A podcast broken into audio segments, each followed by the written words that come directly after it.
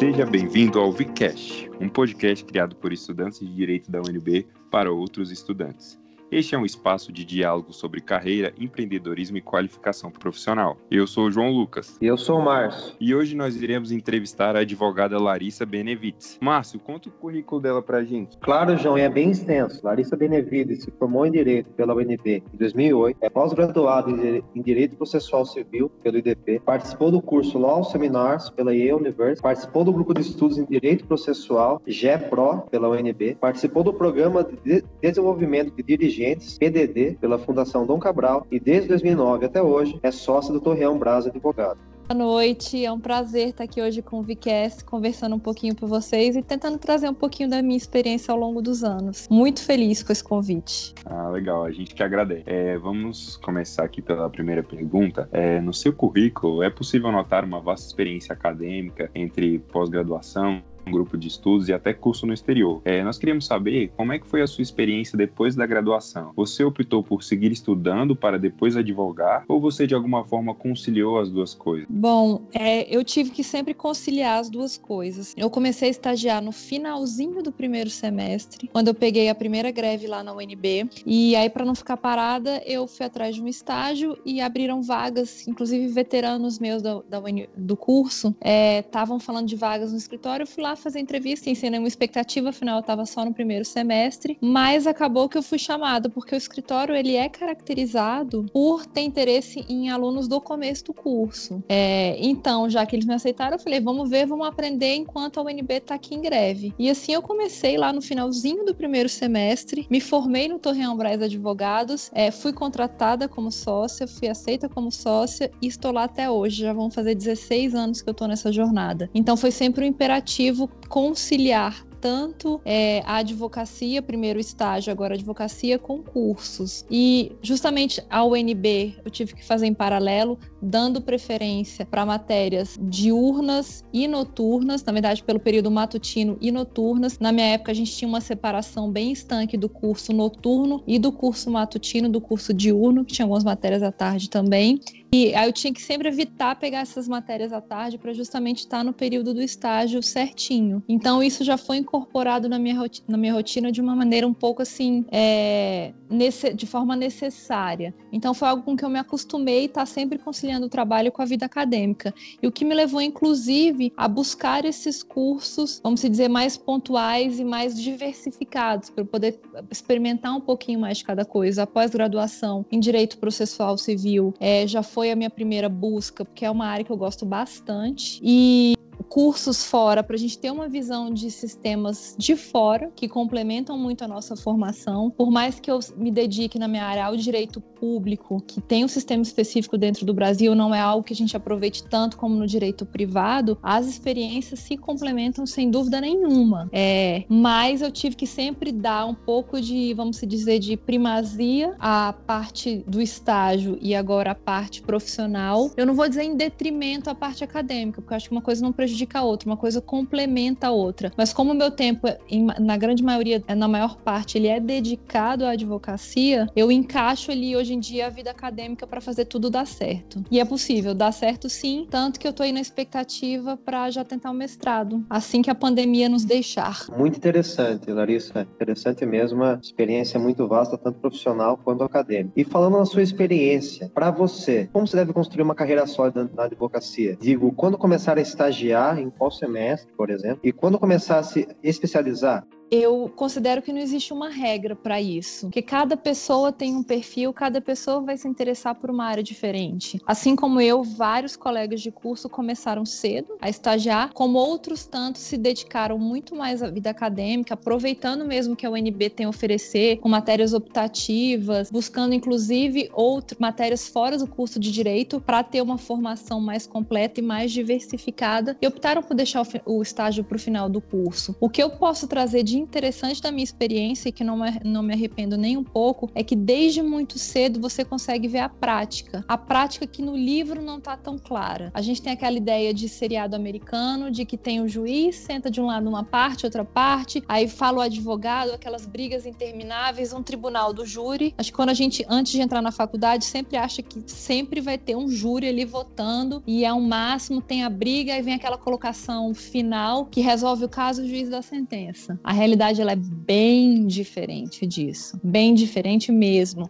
Então, poder estagiar desde o começo te traz já a visão de como as coisas acontecem. E não digo que vai ser melhor, mas se você se adequar a esse perfil mais prático, é interessante começar desde o começo. É começar a estagiar desde o começo do curso. O que também não torna errado a pessoa se dedicar muito mais aos estudos, eventualmente um concurso público a um curso público e a uma vida acadêmica. E, e que isso não necessariamente vai vai torná-lo um profissional menos ou mais habilitado para fazer. E com a prática prática da, da advocacia, eu considero que você adquire outros treinamentos que você não teria na faculdade, como, por exemplo, o trato com o cliente, o trato com pessoas. Isso não é fácil. O trato com os serventuários da justiça, dos quais a gente muito depende todos os dias e que muito nos ajudam. É, o, você tra saber traçar o perfil de um magistrado. Hoje em dia é possível, inclusive, quando você tem um processo distribuído a determinada vara ou a determinado desembargador no tribunal, saber exatamente o perfil, como agir agir, como se colocar, como conduzir uma sustentação oral, se ele gosta de uma questão mais detalhada, se ele gosta de uma fala mais direta. Então, essa prática do dia a dia, ela vem muito do estágio. Então, é, eu volto a repetir, não tem um conselho certo. Tudo depende do perfil do estudante e que caminho ele tem interesse a seguir. Porque muitas vezes, nem no começo do curso, a gente sabe se quer advocacia, se a gente quer um concurso público, se a gente quer magistratura, o que, que se quer seguir. Então, eventualmente, até para se tomar uma decisão, vale a pena pena passar por várias desses, dessas experiências. Inclusive, até muito se dedicar a um projeto acadêmico num, num semestre específico, como um PIBIC, um projeto de pesquisa, que vai trazer, inclusive, uma visão. Eu quero a vida acadêmica, eu quero a vida prática, o que que,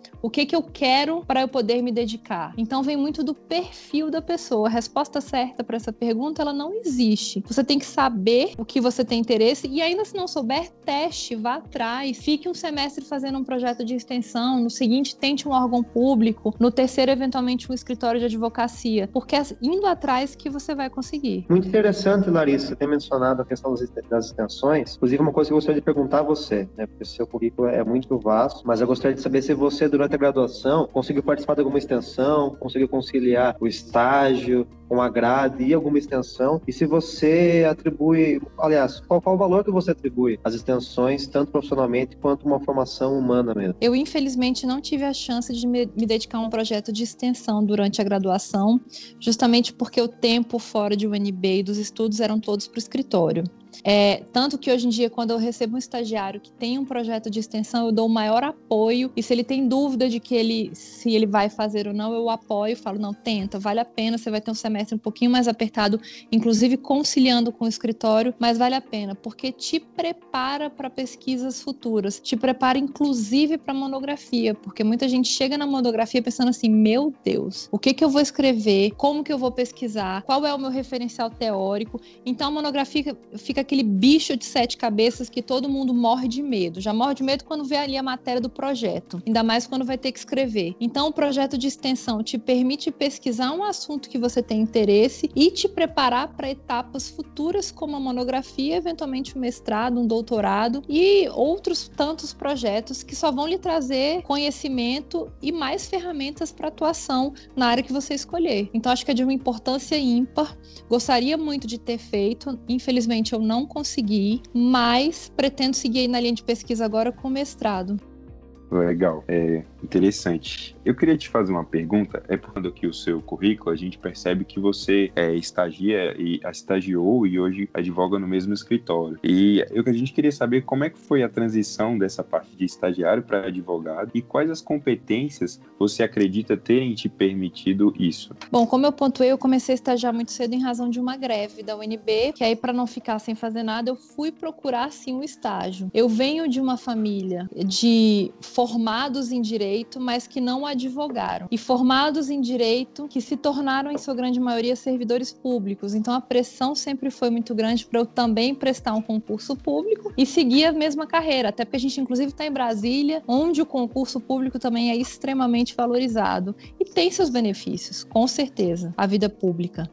É, mas eu queria, eu tinha sempre na cabeça que eu pelo menos queria ter experiência da, da advocacia para saber como é que era esse outro lado, já que eu tinha os exemplos dos concursos públicos. E por uma sorte do destino, eu comecei a trabalhar no Torreão Braz, uma matéria que hoje é minha paixão, que é o direito público. E eu comecei a trabalhar também como se fosse do outro lado da, da moeda. Se muito eu tive a pressão, não vou dizer pressão, mas a influência familiar, os conselhos familiares para que eu seguisse uma, uma carreira pública, eu comecei a advogar para servidores públicos. Então eu estava ali atuando diretamente com o servidor público, eu estou atuando com servidores públicos até hoje e pretendo assim continuar, porque eu digo, é a minha paixão, é, mas não sendo um deles, defendendo os interesses deles perante a administração pública. Então, com isso, é, os desafios, claro que eles aconteciam e acontecem todos os dias. É, a gente enfrenta questões novas a cada dia e o estágio ele vai se tornando um desafio a cada dia. Mas você começa a pegar as coisas, você começa a achar é, tudo muito familiar. Aí vem uma, uma, uma etapa nova para vencer, como por exemplo, você começa por um recurso um pouquinho mais fácil, uma peça processual um pouquinho mais fácil. Você consegue vencer aquele desafio. Depois você passa para um recurso de tribunais superiores que tem requisitos específicos. É uma outra questão. Você vai se familiarizando, vai pegando confiança, vai estudando cada vez mais. Até que chega o dia da tão esperada sustentação oral, que dá aquele frio na barriga, que é inigualável e insubstituível, é uma das melhores sensações que eu acho hoje em dia. Porque por mais que você faça, cada sustentação é uma sustentação nova. Então eu não vejo que a transição tenha sido assim tão difícil, mas foi uma transição de vencer etapas, que eu acho que te estimula cada vez mais a seguir e a perseguir coisas novas. Então eu comecei no, no escritório como estagiário de primeiro semestre, aprendendo com os mais velhos, até que eu me vi na sala dos mais velhos e fui surpreendida um pouquinho antes de formar para substituir um advogado perante um cliente novo, perante uma associação de servidores públicos, em que eu tive que batalhar para ter o reconhecimento, inclusive para substituir uma pessoa mais velha e um homem, que também foi uma diferença, foi um desafio muito legal de ser de ser vencido hoje. Então a transição ela vem por etapas e você tem que estar preparado e saber enfrentar etapas. Você primeiro se assusta, você respira, mas você vai em frente. Você tem tem que ter comprometimento, responsabilidade e enfrentar os desafios, que eu considero que é um dos, dos maiores diferenciais para um estagiário, para um acadêmico que quer se tornar um advogado hoje em dia. Você não precisa ter a melhor técnica, é, você precisa ter comprometimento e persistência. Você tem que ir atrás. Não existe a pessoa, ah, eu nasci para ser advogado, eu tenho talento que eu nasci com ele. Até acredito que isso exista sim. Mas se a pessoa efetivamente se interessa e ela se compromete, vai atrás, eu entendo que essa pessoa consegue consegue. E eu vi casos no escritório de pessoas, de estagiários que chegaram cruz, mas que estavam tão dispostos a aprender e seguir aquela carreira que deram uma, uma guinada e hoje são excelentes profissionais. Então, é, fica o recado do comprometimento e da, da persistência daquele caminho que você quer seguir. Porque cair, você vai cair várias vezes, seja na advocacia, seja na carreira pública, seja na profissão que for, não necessariamente só no direito. Você tem que saber levantar e ter persistência e resiliência para seguir, porque é assim que você vai crescer. Você não vai crescer sendo aplaudido ou fazendo a melhor sustentação oral. Você vai crescer no dia que você pegar aquele seu primeiro prazo todo riscado de caneta vermelha e bater um desespero do que eu fiz errado, ou que, é, ou que você errar eventualmente numa sustentação oral e tiver que contornar e chamar a atenção ali dos magistrados para o seu caso. Porque o, o, seu jeito de enfrentar um problema vai ser muito mais percebido do que aquela, aquela atuação linear, aquela atuação que deu tudo certo e que, enfim, tá no comum, tá no senso comum. Eu vejo assim essa transição, que você tem que enfrentar barreiras e você tem que seguir mesmo que a dificuldade venha. Muito interessante interessante, Larissa, a sua história de atuação em defesa dos servidores. Mas nesse período de pandemia, especificamente, muitas demandas vêm surgindo, e no isolamento social, de certa maneira, teve uma interferência direta no trabalho dos servidores. Quais as demandas mais frequentes que você tem acompanhado e como esses grupos devem atuar, como se mobilizar diante de um caso sem precedentes de isolamento social? Bom, o isolamento isolamento social é uma, é uma novidade, acho que para todo mundo que está enfrentando ele hoje. A gente nunca pensou que enfrentaria esse distanciamento e essa necessidade de ficar em casa, a quem puder ficar, porque atividades essenciais elas têm que ser mantidas e ter que atender a tudo e a todos, é, até porque o Brasil não pode parar. O Brasil tem que seguir mesmo em tempos de pandemia e com as pessoas dentro de casa. É, há notícias em toda a administração pública, no executivo, no judiciário e no legislativo, que inclusive a produtividade tem se mantido e até aumentado, o que é muito bom, mas alguns obstáculos a gente enfrenta, como por exemplo, faz muita falta ir ao tribunal despachar com o juiz, conversar com o serventuário, movimentar o seu processo. É, os juízes têm se mostrado muito mais abertos em nos atender por telefone ou por aplicativos, como Skype, Zoom, Microsoft Teams e várias outras plataformas que são muito boas, mas faz falta sim esse contato diário. Além disso, a produção legislativa ela está intensa, inclusive para tentar disciplinar relações durante a pandemia. E um grande alvo tem sido o servidor público, principalmente. O servidor público que é, já sofreu com a reforma da Previdência, que está na expectativa de uma reforma administrativa que vai colocar em xeque várias das garantias que garantem que ele tenha um trabalho isento, como por exemplo a estabilidade, e agora ele vem surpreendido com a, o congelamento das remunerações e da concessão de vantagens e auxílios pelo menos até o final do ano. É, é claro que todo mundo tem que a sua parcela de, de atuação, de contribuição para o momento que a gente está vivendo. E a gente vê isso inclusive pelas MPs trabalhistas que permitem suspensão de contrato de trabalho, inclusive demissão de vários empregados.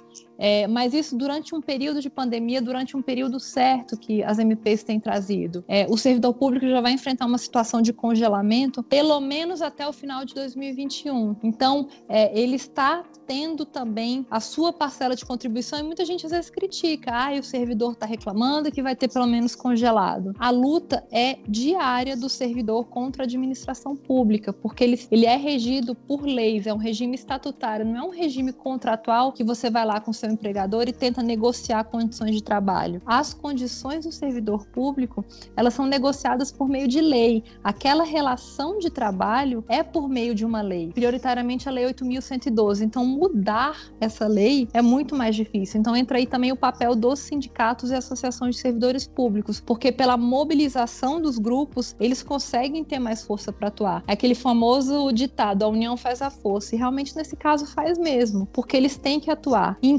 de isolamento social, é essa atuação que se faz muito no judiciário e muito no Congresso, no legislativo, ela fica ainda mais difícil, porque você tem que encontrar também um parlamentar para mostrar o seu direito, a sua base, as nuances daquele caso concreto, o que, que tem que ser levado em consideração para um projeto de lei, para ser votado em favor ou não, que alteração que você tem buscado. Então, fica cada vez mais difícil. É, e por mais, pelo menos o lado bom, por mais que o contato esteja é, restrito contato físico, a gente está descobrindo outras formas, como as próprias lives, os webinários ou as próprias plataformas de comunicação que têm sido aceitas. Então, possível, ah, muitas vezes, quando eu tinha que um cliente meu de outro estado tinha que vir é, acompanhar uma diligência no judiciário ou mesmo uma diligência no Congresso, ele te, tinha que se deslocar do seu estado para vir para cá, porque vários dos sindicatos têm bases nacionais, os sindicatos das suas associações. É, agora a gente consegue fazer esse contato muito mais fácil por esses aplicativos. Então vamos olhar o lado bom das coisas também. O contato, a comunicação ficou mais fácil. As pessoas estão sabendo se reinventar para enfrentar os desafios que têm sido colocados nesses últimos três meses. E eu espero que fiquem só as coisas boas nesse novo normal. Que a gente se reinvente e que as boas práticas elas fiquem. Mas a atuação tem sido cada vez mais presente, justamente em razão das medidas que se colocam é, para tentar enfrentar a pandemia e para que todo mundo dê a sua parcela de contribuição nesse cenário.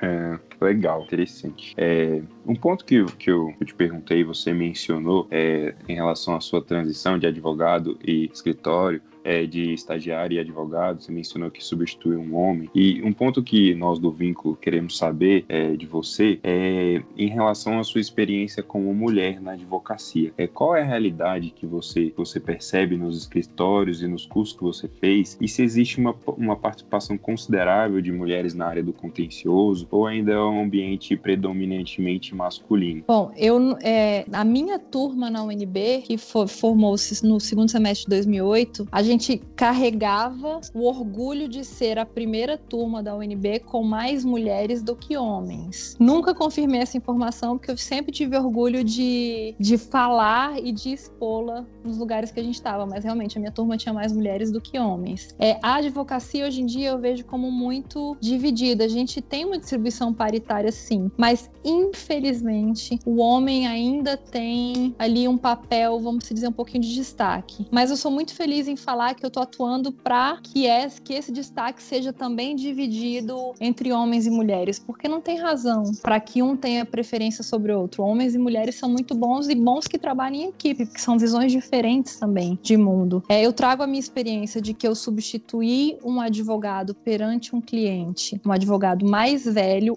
homem, eu como mulher. No começo eu sofri sim uma pequena resistência, mas é a persistência que eu falo. Você tem que mostrar o, o contrário, que você é competente sim e que você tá ali justamente com todo o conhecimento que qualquer outra pessoa teria, não só por ser de um outro gênero que ela não teria. Então, é, eu vejo que a mulher cada vez mais ocupa o seu papel, mas ainda existe, infelizmente, um caminho a ser perseguido. Mas eu também falo com felicidade que por diversas vezes eu eu já ocupei mesas unicamente compostas por homens, como por exemplo em audiências públicas. É, já ocupei webinários recentes em que só tinha homens e eu era a única mulher e fui tratada de forma igual. É um caminho que tem que ser percebido sim há diferenças, mas você tem que ficar ali batendo o martelo e mostrar que a sua competência é igual a de um homem. É, então, existe um caminho, infelizmente, a ser perseguido, mas eu já vejo uma abertura um pouco maior do que quando eu me formei lá 10 anos atrás. Então, a busca diária, a conquista diária, mas os caminhos estão sendo trilhados. É, Larissa, fazer a última pergunta antes da nossa tradicional indicação cultural, e é uma coisa que deve chamar muita atenção no seu currículo para muitos estudantes que vão nos ouvir, é sobre a sua formação em, na, na, Universidade de Yale. Como é que foi isso para você chegar lá? Como é que foi a formação lá dentro? Como é que foi esse processo? Bom, esse curso que eu fiz em Yale seria um curso preparatório para o LLM depois dura um ano. O curso que eu fiz foi um curso de dois meses e que traz uma visão geral do sistema americano. Você precisa se inscrever no curso e cumprir alguns requisitos, como uma carta de recomendação, uma nota mínima no TOEFL e, e aí depois se aceita no número, dentro do número de vagas específico a depender do seu currículo. Eles prezam muito pela diversidade, então eles tentam trazer pessoas do mundo inteiro para trazer experiências do mundo inteiro e te dão essa introdução para um possível LLM. Então as aulas vão desde do sistema do, sistema jurídico americano, é, foca muito na Constituição americana, que para a gente é um exemplo, porque ela é, muito, ela é muito pequena, vamos assim dizer, perto da brasileira, que é tão extensa e tão analítica, é, desde preparação para entrevista de estágio e até como fazer um currículo, fora a experiência cultural de você estar tá com pessoas do mundo inteiro vivendo a vida de uma universidade americana. Então, caso o estudante ela tenha essa possibilidade, seja por meio de um curso desse um pouquinho menor, que eu tive que fazer um pouquinho menor, porque eu já estavam no escritório, seja por meio até de um LLM, vale a pena pela bagagem com que você volta cultural e, inclusive, e formação de idioma e conhecendo várias outras pessoas. Eu carrego amizades desde aquela época de dois brasileiros que estavam nesse curso, inclusive de outros estados, como russos, com uma cultura totalmente diferente, alemães que estavam ali presentes e mesmo americanos. Então, é uma experiência extremamente válida que eu recomendo bastante. Legal.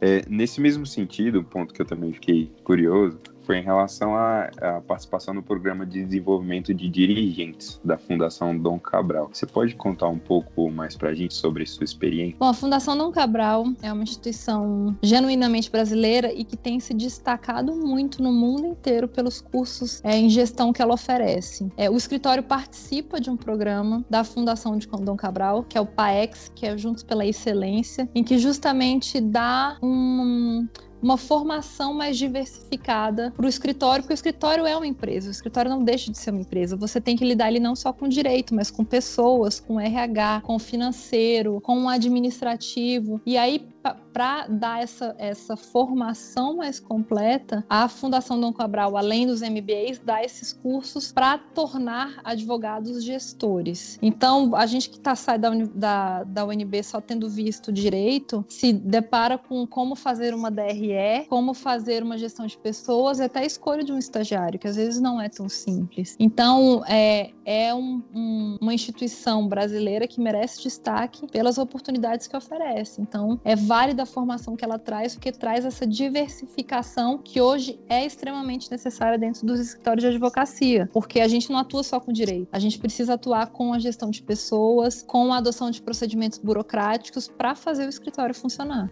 Perfeito, Larissa. Inclusive, nos interessa muito essa questão da escolha do, do, estagiário, a escolha do estudante que vem ingressar no escritório, porque é exatamente o foco né, do nosso grupo, o foco do nosso núcleo de desenvolvimento. Agora, para fechar, Larissa, no nosso podcast, a gente pedir para você uma sugestão para o nosso estudante ouvir. Pode ser um livro, pode ser um filme, pode ser uma série, um documentário, enfim, o que você quiser e acho que vai agregar na vida ou na carreira dele. Bom, para fugir um pouquinho só de obras jurídicas, eu vou trazer é, dois livros que me chamaram muito a atenção. Primeiro, buscando justamente essa, essa formação mais empreendedora que eu acho que todo profissional tem que ter hoje em dia, principalmente um advogado. É, tem um ator que tem um autor que tem que se destacar muito, que é o Simon Sinek, que acho que inclusive no âmbito da administração da gestão de empresas ele é muito conhecido. E ele tem um livro chamado Comece pelo Porquê: Como grandes líderes inspiram ação. Então ele traz experiências do, do mundo empresarial e mostram qual é o e mostra qual é o diferencial das grandes empresas para ter um destaque no mundo tão competitivo de hoje em dia, porque a informação ela circula muito fácil, as cópias acontecem muito fácil. Então, como se diferenciar aí e como um líder pode levar essa diferenciação? A gente tem que buscar pensar fora da caixa. Não que a gente precisa ter uma grande ideia que vai revolucionar o mundo, mas a gente pode fazer a sustentação oral que a gente tem que fazer todos os dias de uma outra forma. E como descobrir essa forma? Então esse esse autor ele traz uns insights muito legais que me marcaram muito inclusive para mudar práticas cotidianas do dia a dia de um escritório. Então é do Simon Sinek. Um outro livro que eu gosto bastante é chama Como des é, Descubra seus pontos fortes. Ele tenta mostrar para você, ele, ele te conduz a descobrir, ele é baseado num teste que fez muito sucesso no mundo inteiro para que você descubra os seus pontos fortes. É, a gente cresce com a crença de que se a gente tem pontos fortes, a gente tem que trabalhar os pontos fracos para melhorar os pontos fracos também. Esse livro traz uma visão um pouquinho diferente. Se a gente tem pontos fortes, que a gente trabalhe cada vez mais esses pontos fortes para que o nosso diferencial esteja ali. E identificando os pontos fortes da equipe, você consegue conjugar pessoas que têm pontos fortes diferentes e tornar aquela equipe, vamos dizer, uma super equipe, que ela possa atingir melhores resultados. Então a gente deixa para trás aquela ideia de que, ah, eu sou ruim naquilo, eu tenho que melhorar aquilo. Bom, eu não sou bom naquilo, então deixa eu ser muito bom no que eu já sou bom, que eu vou ser diferente. Então, é você trabalhar aquilo que você tem de melhor. Você não precisa ser bom em tudo, ninguém vai ser bom em tudo na vida, mas que você foque naquilo que você tem tem de melhor. E só para é, também não fugir da nossa área específica, eu não vou dar uma obra específica, mas eu vou sugerir para os estudantes que se atenham sempre aos livros é, de conceitos básicos. A gente às vezes pensa assim, ah, eu não vou ler esse livro aqui que ele é um pouquinho besta, deixa eu já começar ali do mais difícil. Se atenha e olhe sempre os conceitos básicos. E tente sempre pegar dois autores com visões muito distintas sobre determinado conceito. É, eu vejo a preocupação dos professores da graduação hoje de mostrar sempre esses dois lados da moeda. Mas às vezes pela correria a gente acaba se prendendo a um autor só, um mais conhecido em determinada área, que eventualmente faz um manual que é de fácil leitura e a gente segue por ele. Tentem sempre pegar uma discussão de um ponto de vista diferente ou até uma leitura, ainda que básica, mas um pouquinho mais aprofundada de determinados conceitos, que isso pode fazer a diferença lá na frente quando você estiver é, num projeto de pesquisa ou mesmo buscando um, um, um tema mais denso daquela mesma área. E assim, você pode gostar do autor famoso, como você pode não gostar do autor famoso. Vai ser muito da forma como ele escreve, da forma como ele te toca. Então não se penalize se você não gosta do determinado administrativista ou constitucionalista, porque a forma que ele escreve pode não te prender, mas procure sempre insistir em ler outras coisas e diversificar e não ficar preso só ali no basicão, no manualzão e que todo mundo tá lendo. Busque sempre algo novo. Fantásticas indicações, Larissa. Inclusive, o primeiro livro eu já li, adorei aí. Gostei muito de você tê-lo mencionado, porque eu acho que ele não só serve, né, para a gente se colocar na pessoa de um líder, de uma organização e saber como motivar as pessoas, não é começar pelo que, nem começar pelo como, mas começar, né, pelo porquê, a razão daquilo tudo, mas também para uma decisão nossa, né? Por que adotar aquele hábito, por que buscar aquele sonho, buscar aquele objetivo? A gente deve buscar nisso as nossas razões, né? Então esse livro é realmente fantástico, mudou muito a minha percepção de mundo, percepção de, de gerenciamento. E como você disse, realmente, felizmente, os professores ultimamente têm recomendado sempre que a gente olhe manuais com visões distintas acerca dos mesmos conceitos, acerca das mesmas disciplinas, pelo menos no direito na UNB. Acho que é isso, João. Isso aí, Márcio. É, queria agradecer a, a Larissa é, por ter aceitado o nosso convite. Foi uma entrevista muito boa, agregou diversos pontos para nós e com certeza para os estudantes que vão no, nos escutar. Eu fico impressionado com cada entrevista, a gente aprende uma coisa nova. Muito, muito legal. Gostei muito da entrevista. É, queria convidar o nosso ouvinte a seguir a gente nas redes sociais. Aí no Instagram é o projeto.vínculo e no Facebook é o Vínculo. Muito obrigado, Larissa. Eu que agradeço, gente. Um prazer estar aqui e contem comigo. Obrigado, Larissa.